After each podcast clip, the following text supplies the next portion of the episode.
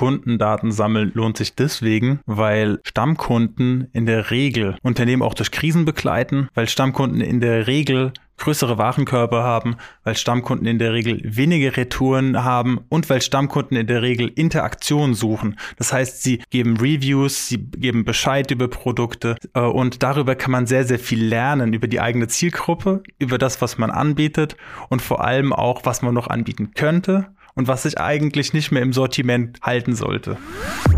Herzlich willkommen zu dieser neuen Episode vom Visionsbüro Podcast. Wir reden heute über Kundenbeziehungen. Kundenbeziehungen hat immer was mit Kundendaten zu tun und Kundendaten klingt in der Regel erstmal ein bisschen nach Stress. Also man muss das irgendwie sammeln, man muss das speichern und äh, man muss die Leute fragen, ob die das irgendwie machen und äh, die werden sowieso von allen Seiten irgendwie bombardiert. Und deswegen habe ich mir heute einen Gesprächspartner eingeladen und das ist äh, Marcel Rösel von der Kampagne Handel Digital. Wer bist du und was machst du? Hallo, vielen lieben Dank für die Einladung. Mein Name ist Marcel Rösel. Ich bin der Projektleiter der Digitalisierungskampagne des Handelsverbandes. Wir nennen sie Handel Digital, Handel.digital. Und wir kümmern uns eigentlich darum, dieses immer komplexer werdende Feld der Digitalisierung im Handel aufzuspalten in einzelne kleine Brocken. Wie kann man die pragmatisch in den Alltag integrieren? Und vor allem, wir bieten auch eine wirkliche Orientierung an. Wir haben fünf Digi-Level. Es ist ein gutes Schema, um sich selbst einzuordnen, um auch vor allem festzustellen, wo kann ich mich verbessern? Und wenn ich in allen Digi-Disziplinen auf dem Level 5 bin, dann bin ich quasi ein Meister der Digitalisierung und im ersten Digi-Level, da bin ich gerade ganz am Anfang. Und wir bieten durch diesen kompletten Prozess vom Level 1 auf Level 5 einen strukturierten Prozess an. Äh, ich habe nochmal in die Bedürfnispyramide vom Kompetenzzentrum Handel reingeguckt und ähm, da steht jetzt äh, zwar das Thema Kundenbeziehungen und Kundenbindung zwar relativ weit oben, aber der, die, direkt der zweite Punkt nach Kasse und Warenwirtschaftssystem ist Kundeninformationen. Und ähm, gerade das Thema Kundenbindung hat ja was damit äh, zu tun, ähm, dass ich weiß, mit wem ich es irgendwie äh, zu tun habe. Die Frage ist ähm, vielleicht ganz für den Anfang erstmal, warum sollte ich mich damit überhaupt beschäftigen? Warum sollte ich Kundenbeziehungen überhaupt aufbauen? Lohnt sich das eigentlich? Kundendaten sammeln lohnt sich deswegen, weil Stammkunden in der Regel Unternehmen auch durch Krisen begleiten, weil Stammkunden in der Regel größere Warenkörper haben, weil Stammkunden in der Regel weniger Retouren haben und weil Stammkunden in der Regel Interaktion suchen. Das heißt, sie geben Reviews, sie geben Bescheid über Produkte äh, und darüber kann man sehr, sehr viel lernen über die eigene Zielgruppe, über das, was man anbietet und vor allem auch, was man noch anbieten könnte und was sich eigentlich nicht mehr im Sortiment halten sollte. Im Endeffekt geht es darum, wenn man Kundendaten sammelt, auch den Lebenszyklus von äh, des einzelnen Kunden zu erhöhen. Und wenn der Lebenszyklus gesteigert ist, dann kann man sich auch Gedanken machen, wie kann ich den Wert des einzelnen Kunden erhöhen. Das heißt, es ist ein sehr, sehr wichtiges Instrument und eigentlich eine Kernfrage des Unternehmens. Und wie du schon richtig gesagt hast, das steht ganz am Anfang, weil damit sehr, sehr viele andere Prozesse verknüpft sind. Also einfach losstarten Klar, man sollte anfangen, Kundendaten zu sammeln, aber am besten sollte man sich noch vorher Gedanken machen, mit wem rede ich und um was geht es eigentlich, wenn ich mit dem Kunden spreche? Du hast jetzt äh, gerade einen Punkt also äh, gesagt zum Thema den Wert des Kunden erhöhen. Vielleicht kannst du da gerade noch mal sagen, was du damit meinst. Den Wert des Kunden, wenn man sich überlegt, man hat einen Neukunden, der Neukunde kommt in das Geschäft und dann kauft er etwas und dann geht er wieder weg. Dann weiß ich erstmal gar nicht, woher kommt der Kunde. Der Kunde hat wahrscheinlich von mir eine Werbung erhalten und kostet es äh, kostet dementsprechend auch Geld. Er kommt rein, er kauft und er geht. Wenn diese Beziehung, quasi wenn dieser einmal Kontakt nicht in eine Beziehung umgewandelt wird, dann sind quasi Werbekosten sofort wieder raus. Dann muss ich das mit dem einzelnen Kauf verrechnen. Wenn ich ihn aber halte, dann kann ich ihn direkter ansprechen. Eine Direktansprache ist wesentlich zielsicherer als ein allgemeines Marketing und ähm, bietet die Vorteile, dass ich auch konkret auf seine individuellen Bedürfnisse eingehen kann. Das ist günstiger und bedeutet vor allem, dass er beim nächsten Mal, wenn er wieder ein Produkt braucht und zu mir kommt zum Einkaufen, dass er mehr kaufen kann. Weil er zum Beispiel erkennt mein Geschäft, er hat sich schon Gedanken gemacht darüber, was er alles kaufen kann und das ist lukrativ. Andererseits kann man den Kundenwert natürlich auch dadurch steigern oder sagen, der Kundenwert ist äh, gestiegen, äh, weil der Kunde beispielsweise weniger Produkte zurückgibt, weil er weniger beanstandet. Das sind ja auch Sachen, die im Endeffekt sich auf die Kostenstruktur auswirken und den Kunden lukrativer machen. Stammkunden sind in der Summe lukrativer. Ja, du hast jetzt auch noch gesagt, dass Kunden, die oder Stammkunden ähm, in der Regel interaktiver sind. Das heißt, äh, ähm, man sollte nicht nur darüber nachdenken, was diese Person am Ende vielleicht sogar kauft, sondern das ist sozusagen auch das eigene Netzwerk, was einen dann entsprechend auch wieder weiterempfehlen kann. Das, äh, ja, nicht nur, dass man irgendwie eine Review kriegt auf äh, wo auch immer, ja, äh, Google, Facebook, äh, was auch da für einen irgendwie von Bedeutung ist, sondern am Ende ist es so, dass man sich sozusagen seine eigenen kleinen ähm, Multiplikatoren ähm, auch schaffen kann, wenn man äh, entsprechend ähm, kommuniziert. Ähm, jetzt ist es, ist es ja so, dass, ich sag mal, so die großen Online-Shops und so weiter haben das natürlich technisch irgendwie perfektioniert. Hat denn denn jetzt so der kleine Händler oder die kleine Händlerin äh, da eigentlich noch eine Chance? Absolut, weil die großen Unternehmen setzen in der Regel oder sprechen in der Regel ein Massenpublikum an. Sie können gar nicht alle Werte bedienen, sie können gar nicht alles bedienen, womit sich Menschen identifizieren wollen. Sie müssen immer schauen, dass sie zum Beispiel auch keine paradoxen Werte haben. Man kann keine Kleidung verkaufen und sagen, man macht Fast Fashion und auf der anderen Seite ist man nachhaltig. Das heißt, da gibt es irgendwie auch Ausschlusskriterien, was man kommunizieren kann. Sie können einfach nicht alle ansprechen. Und als kleines Unternehmen hat man immer die Möglichkeit, Regionalität zu spielen, runtergebrochen bis in den eigenen Straßenzug und das äh, zu kombinieren mit verschiedenen Werten. Für was steht das Unternehmen? Welche Persönlichkeiten sind im Unter Unternehmen? Welches Leistungsversprechen bietet man dann eigentlich? Das kann man klar kommunizieren. Und es geht hier nicht um lange Fließtexte. Wie kann man das gesamte Unternehmen in seiner gesamten Komplexität und Einzigartigkeit dem Kunden, der Kundin irgendwie anbieten? Wie kann das symbolisiert werden? Und das durch eine geschickte Bildersprache, durch vielleicht auch hochwertige Ansprachen. Man sagt, man geht auf Nachhaltigkeit. Ja, dann muss man auch überall auf Plastik verzichten beispielsweise. Und wenn man, dann muss man sich andere Dinge überlegen. Und das einen macht dann wiederum einzigartig, dass man überall zum Beispiel Pappe verwendet anstelle von Plastik. Das gibt einem wiederum andere Möglichkeiten, mit auf den Kunden zuzugehen, und zu sagen, registrier dich doch bei mir, weil nur bei mir kannst du ähm, alles bestellen ohne Plastik. Das wäre ein Extrembeispiel, aber es gibt viele andere Möglichkeiten. Und so hat man das quasi schon unterteilt und kann sich ganz genau an, an, einen, an einen speziellen Schlag Menschen richten und am besten ähm, einen, äh, bei dem man sich überlegt hat, lohnt sich das? Kann mit dieser Zielgruppe auch mein Geschäft aufrechterhalten werden? Das klingt schon verdammt danach, dass äh, das Thema Kundenbeziehungen äh, erstmal bei einem selbst anfängt. Also sehr nach, okay, wer, wer bin ich eigentlich, wohin will ich denn eigentlich auch mit dem Geschäft?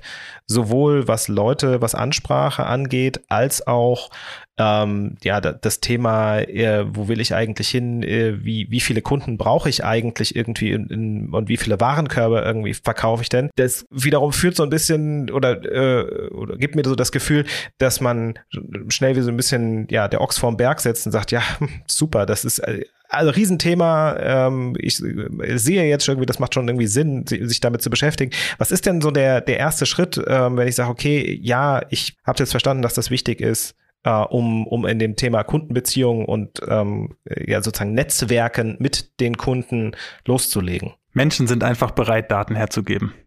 Und das heißt, man muss ihnen einfach nur einen Anlass geben ähm, auf der Webseite ein Call to Action verbinden mit, mit einem, ähm, mit einem Massenmailing-Anbieter, zum Beispiel mit Mailchimp und dann den Pop-up auf der eigenen Webseite zu haben.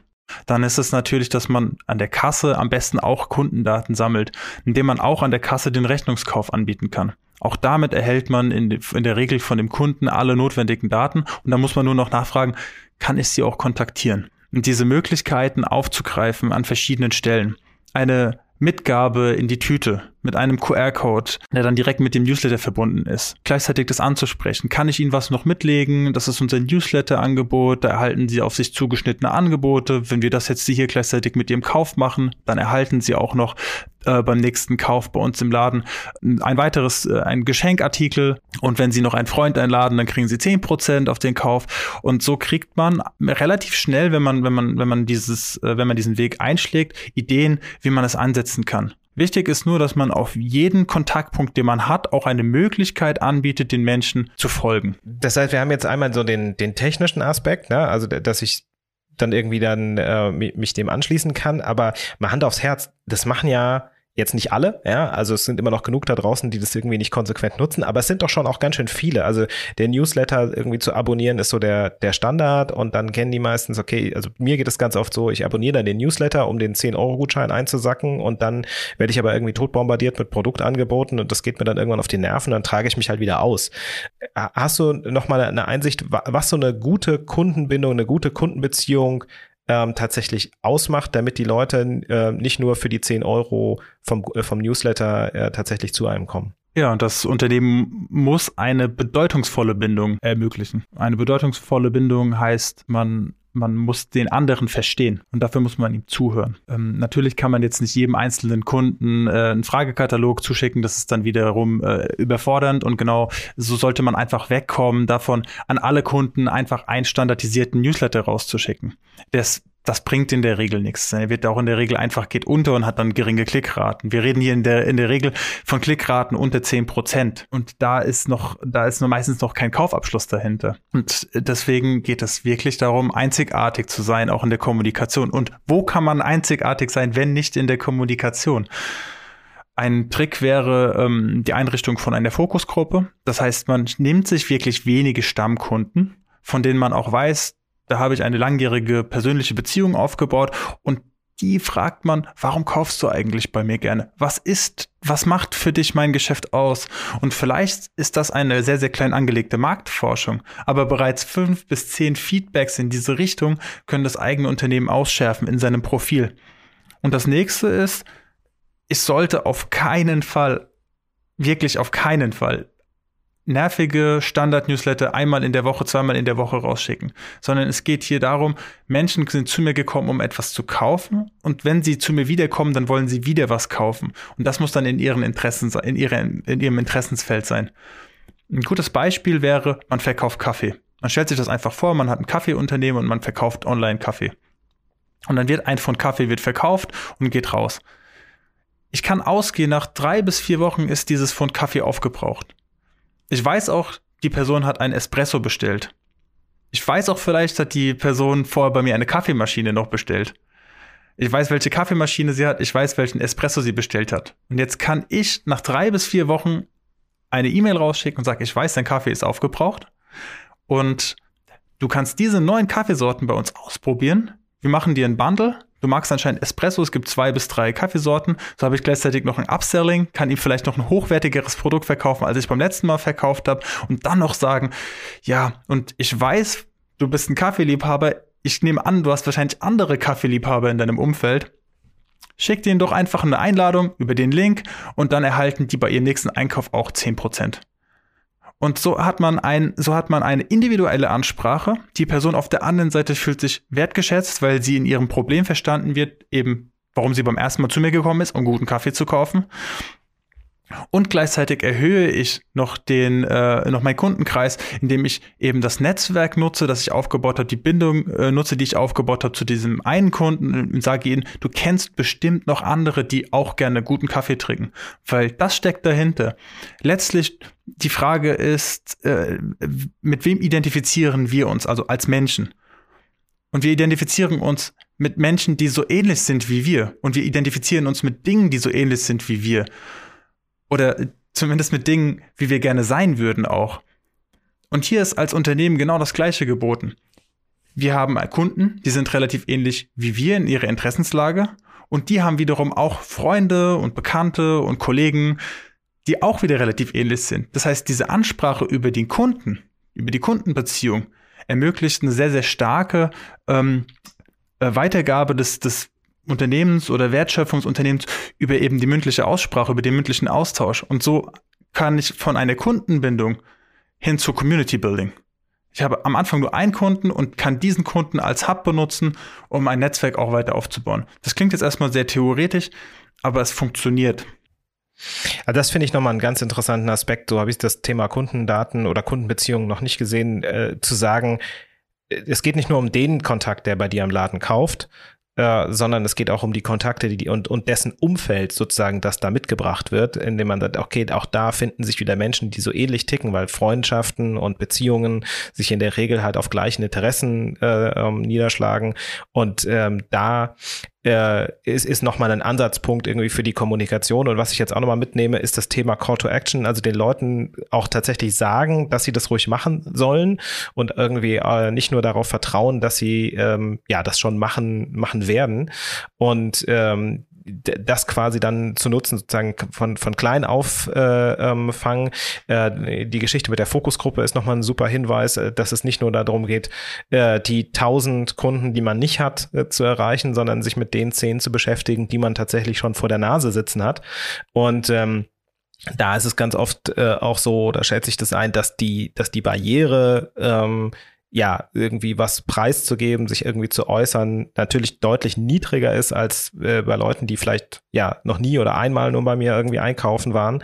Und dass ich sozusagen auch selber ähm, darüber ein bisschen ja üben kann, mit diesen Kundendaten so umzugehen, dass es mir selber auch Spaß macht, weil es eben nicht nur darum geht, ähm, wie du es zum Beispiel schön sagst, äh, anonyme Massenmailings loszuschicken und, und so weiter, sondern dass es am Ende auch darum geht, ist es ja meine Zeit, die ich als Händlerin oder Händler äh, damit verbringe, auch mit den Leuten zu kommunizieren, dass es auch mir irgendwie was, was gibt ja, und dann auch das Ganze zu nutzen, um mal zu sagen, hey, wenn du, wenn du bei mir einkaufen gehst, was stört dich denn oder was findest du denn ganz besonders gut ähm, oder was, was gibt's denn äh, was du bei mir weiterempfehlen würdest oder ähm, vielleicht gibt es ja auch was, die Leute hindert daran, irgendwas weiter zu empfehlen. Ja, dass man sagt, okay, es gibt so eine Sache, die stört mich hier ganz besonders, äh, das rauszufinden und dann Hürden weiter zu senken, ist natürlich auch schon äh, ein schöner Ansatzpunkt. Daten sind auch ein guter Einstiegspunkt in die Digitalisierung, weil Daten bieten sich so gut an, um automatisiert ausgewertet zu werden. Und wenn wir bei dem, bei unserem Lieblingsbeispiel anscheinend dem Newsletter bleiben, ähm, wie schaffe ich es, eben dem Kunden nach drei Wochen oder nach vier oder nach fünf Wochen wieder ein individuelles Angebot zu machen? Und dann nur anhand dieser Daten. Und dann ist es okay am Anfang, sich hinzusetzen und händisch für jeden dieser Kunden vielleicht noch wirklich eine eigene E-Mail zu schreiben. Vielleicht ist es auch okay, dass man die in Gruppen bündelt und dann zehn Leuten eine relativ ähnliche E-Mail schreibt. Aber am Ende steht doch die technische und vor allem die effiziente Lösung, das über den Computer zu machen. Und Computer können einen dabei wahnsinnig gut helfen. Nur wer die Daten hat und nur wer die Daten in digitaler Form hat, kann diese Daten miteinander so verknüpfen, dass eine individuelle Ansprache auch möglich ist und dass diese individuelle Ansprache auch dazu führt, dass der Kunde sich wertgeschätzt fühlt. Und äh, wenn, wenn ein Mensch mit einem anderen Menschen redet, dann merken wir uns ganz viel, dann haben wir ganz viele Daten im Hinterkopf und es läuft alles automatisch ab. Aber äh, einer Maschine muss man sowas halt beibringen und dafür braucht man halt sehr, sehr viele Daten. Und deswegen lohnt sich hier auch früh schon äh, die ersten Kontaktpunkte zu sammeln und dann die Daten, die verschiedenen Möglichkeiten, Daten über den Kunden zu erfassen. Das sind ja auch dann Verkaufsdaten oder Retourendaten ähm, oder das sind auch vielleicht Marktforschungsdaten, die man, die man gelesen hat, die kann man ergänzen, dann kann man Personas anlegen und äh, dann im Endeffekt kommt ein sehr sehr differenziertes Bild über den einzelnen Kunden raus, teilweise auch mit mit Dingen, die man redet, teilweise mit Dingen, die man auch weiß und darüber kann man dem Kunden wirklich sehr sehr gute Angebote machen. Aber wer niemals angefangen hat, das zu machen, wer das von Anfang an ablehnt, der riskiert, die Kundenbindung eben aufzugeben. Und wir sehen auch aus dem stationären Handel, ähm, dass da es eine gewisse Hürde gibt, am, am POS direkt vielleicht nach den Kundendaten zu fragen. Aber warum? Wir werden dauerhaft im Internet gefragt. Und wir können aber auch am POS genau solche Angebote machen. Es gibt so viele Möglichkeiten, einfach den Kunden auch abzuholen und anzusprechen und zu bitten, hinterlass mir ein Review, trag dich doch bei uns ein, wir können doch mal auf dich zukommen. Und das Ganze läuft ja daraus hinaus, dass man ein, ein wechselseitige, eine Beziehung hat, die sich für beide Parteien lohnt. Ja, ich finde den Punkt mit dem, das muss sich für beide lohnen, das ist das Ding, was man irgendwie nicht genug betonen kann. Dass es nicht nur darum geht, dass die Leute einem die Daten dalassen, dass man ihnen am Ende des Tages rechtzeitig Bescheid sagen kann, wenn es Produkt XYZ für zehn Prozent weniger gibt, sondern dass es einfach auch darum geht, dass die Leute, die haben einfach Probleme in ihrem Leben, die man ja mit Produkten, die man verkauft, irgendwie löst. Also es muss ja irgendeinen Grund geben, warum die Menschen äh, bei einem ins Geschäft kommen. Und das ist vielleicht schon der allererste Ansatzpunkt, nebst, dass man irgendwie fragt, okay, wie kann ich dich kontaktieren, aber warum bist du eigentlich hier? Was, welches Problem möchtest du denn irgendwie lösen? Da gibt es die Leute, die halt irgendwie Geschenke kaufen. Es gibt die Leute, die halt irgendwie zu Hause ihre Küche neu einrichten. Es gibt irgendwie die Leute, die äh, ähm, ein Bewerbungsgespräch haben oder mit ihrem Chef über oder Chefin über, über eine Gehaltserhöhung verhandeln müssen. Und dann ist es, dass man, dass man stärker hinter dieses, warum bist du eigentlich hier, ähm, anfängt zu gucken und dann auch einen Ansatzpunkt hat mit ähm, über, also für Themen, äh, mit denen man den Leuten über oder worüber man dann mit den Leuten tatsächlich sprechen kann. Das ist äh, also klingt vielleicht halt irgendwie auch klein, aber wenn ich jetzt gerade noch mal darauf gehe, was du gesagt hast mit dem ein, ein Stammkunde lohnt sich halt an der Stelle irgendwie mehr, dann müsste man ja fast eigentlich gegenüberstellen, sagen, okay, das eine ist, das gibst du an Geld für eine Werbeanzeige aus und das gibst du halt quasi an Geld dafür aus, dass du jemanden, der sowieso schon bei dir kaufen möchte oder gekauft sogar hat, äh, ähm, einfach nur besser betreust, dann müsste man das ja eigentlich so ein Stück weit ge also gegeneinander aufrechnen, oder? Ja, unbedingt. Und dabei kommt ja raus, dass sich der, der Neukunde ähm, zwar natürlich auch lohnen kann, aber dass sich der Stammkunde noch viel mehr lohnt. Und wenn man sich vorstellt, dass die, ähm, dass, dass die Neukunden über eine Promotion zu einem kommen, dann kommt man oder kontaktiert man Leute, die preisgetrieben sind. Und wer preisgetrieben ist und rational agiert, der wird sich nicht binden lassen, sondern der braucht beim nächsten Mal auch wieder das günstigste Angebot. Und dann kommt man schnell in das Fahrtwasser der Killer-Argumente dass man sagt, man braucht ein Killer-Angebot, man braucht ein Killer-Sortiment, man braucht ein Killer-Service. Ja, das ist etwas für die Giganten in der Branche, die hochgradig professionalisierte Prozesse hinten dran haben. Aber in die will ich ja gar nicht rein als kleinstes Unternehmen, als kleines Unternehmen sondern man möchte ja einen normalen zwischenmenschlichen Kontakt haben als Händlerin oder Händler mit einem normalen durchschnittlichen Kunden, den man halt besonders gut versteht. Und das kann man nur mit den Stammkunden spielen. Deswegen sind die kleinen und kleinsten Unternehmen äh, sehr gut beraten, sich wirklich zu fokussieren auf diejenigen, die die äh, Stammkunden werden, Stammkunden sind, deren Lebenszyklus zu verlängern, denen besonders äh, hochwertige Produkte noch nahezulegen und die an der Stange zu halten. Und natürlich gibt es hier auch Ausnahmen. Selbstverständlich gibt es Geschäfte, die liegen auf eine, in einer A-Lage und haben eine sehr, sehr hohe Frequenz und permanent kommen Neukunden rein. Ja, dann sollten die sich auf die Neukunden fokussieren. Aber wir reden und das muss jedes Unternehmen natürlich für sich beurteilen, welche Kunden für dieses Unternehmen besonders lukrativ sind. Weil die Werbekosten unterscheiden sich und die sollte man definitiv gegeneinander aufrechnen. Äh, es kann ja auch sein, dass der Stammkunde besonders teuer ist. Aber man muss halt schauen, dass eben der Stammkunde in der Regel derjenige ist, der der dem Unternehmen eine Planungssicherheit bietet, der günstiger ist zu halten und zu akquirieren und zu aktivieren als der Neukunden und damit eine besonders attraktive äh, Beziehung für das Unternehmen darstellt. Ja, vielleicht kann man auch noch mal sagen, dass das ähm, zwischen Neukunde und Stammkunde sozusagen ja auch noch ein bisschen Luft ist. Du hast einfach Menschen, die ab und zu mal bei dir kaufen würden, wenn du sie sozusagen öfter darauf schubsen würdest. Und das auch geht ja auch wieder nur, wenn ich die Leute kenne, weil wenn uns die Pandemie jetzt eine Sache gelehrt hat, äh, dass gerade die Leute, die halt sonst immer da sind, ja, permanenter Neukundenzustrom, dass der plötzlich abreißen kann.